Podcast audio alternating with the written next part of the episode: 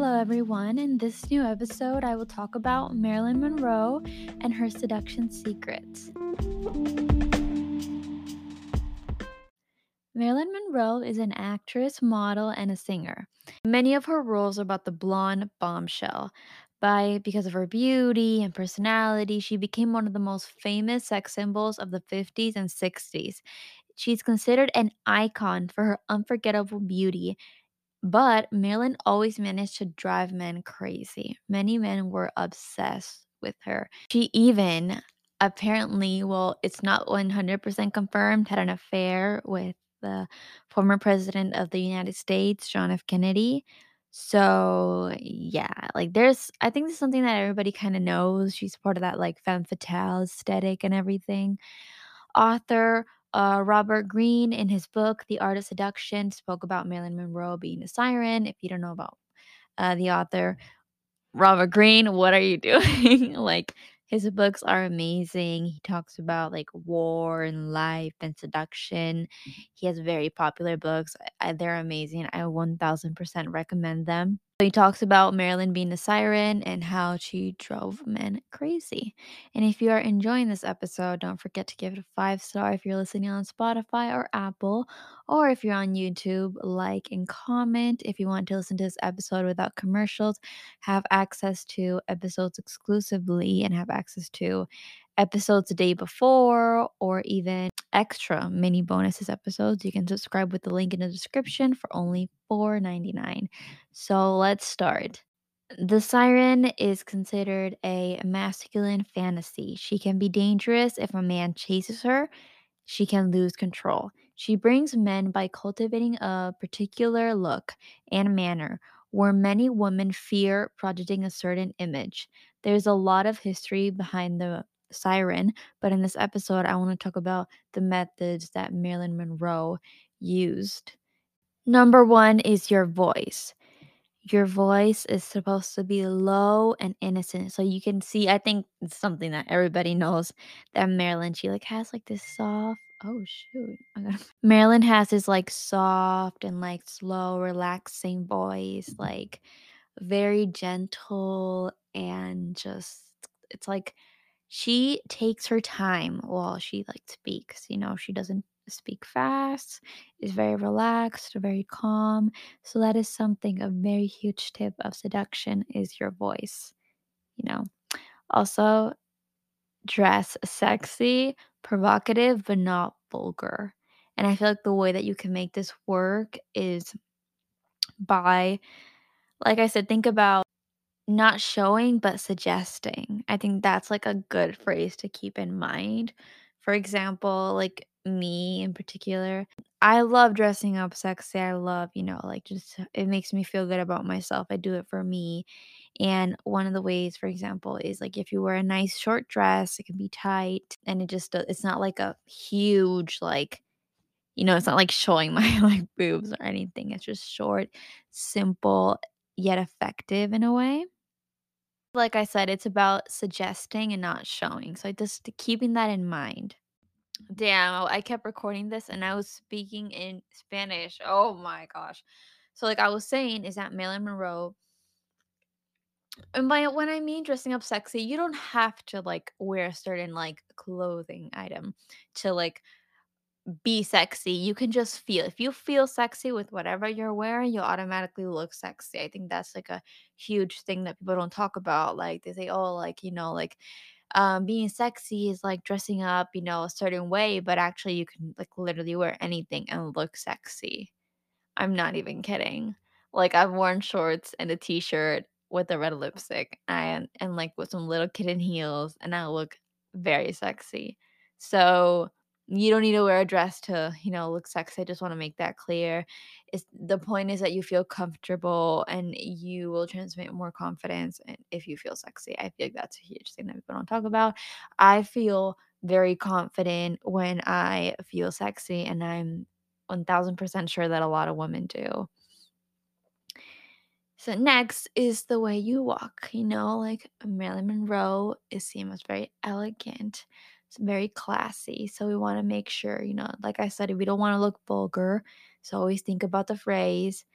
um, suggest but don't show. I don't think I'm paraphrasing it now. So, you know, make sure the way you walk is very gracefully, very nice. You know, you're swinging your hips very nicely and everything. You know, like always have a good posture, your back and everything. Um, I always try to like do that now and actually feels really nice when you have your posture like sitting like really nice. It feels kind of good for your back and everything. So have a nice posture, you know, just walk like a model. Honestly, who cares? Literally, like when I see these like celebrities and people making fun of them, like there's like this video of like Lily Rose Depp like walking in a restaurant, walking like a bad bitch. And people are like, why she walk like that? And she was just walking with like such elegance and just such like this like confident energy. And people are just like hating for no reason. Like what? Like it's not gonna like affect the world in any sort of point. Like, why do you care? So do whatever you want. Honestly, in this life, I learned to do whatever I want. I literally always end up doing whatever I want. Next is uh oh, is like a uh tip basically to attract a guy that apparently it's a really good one. And it's very like, I don't know, when I first heard it, I was like, what? So if you ask a guy for help, it will like trigger like their masculinity. They're like, I'll protect you kind of thing. And it will like make a guy a little bit more attracted to you, you know, feel a little bit more protective over you. And honestly, I've obviously asked for help for guys, but not on purpose because I literally need the help. you know, so I guess something that us women do that is just like apparently attractive. You know, there's always those things that, you know, the opposite gender does, or like, you know, like it's that it's like very attractive and everything, you know, that they don't know, but like it's a little secret, you know, like when a guy is like, um trying to get through and you're sitting there and he like touches like your your waist to like move you and it gives you a little tingling sensation. And that's like um that's always very attractive in my opinion. I'm like oh my gosh but like i love that. Okay next is make believe yeah. So make the man believe he has control but in reality you have it. Oh my gosh this is such like a femme fatale move too Um, it's a lot of things that women do. It's like they make you think that, you know, like you have the control, but they actually have the control. And I feel like that could be used in so many other scenarios. Like it's good to keep it in mind, honestly. And I think that goes into like the acting dumb that like people think that Marilyn is like this dumb blonde or whatever. Like, oh, really? Like, you know, she acts dumb, but like she ends up like, oh, there's this uh, movie of hers. I can't remember the name. Where like she acts dumb and everything, but she was like looking for like money or something like that, and she was just like playing the guy, and like and she like drugged him. You know, this, those moments. I think we see it a lot in shows of like women like just doing that, and it can happen any scenario, and like it could be like the opposite. And actually, I wanted to get into something that I I'm not gonna get into anymore. Cut that out. So, also the siren eyes.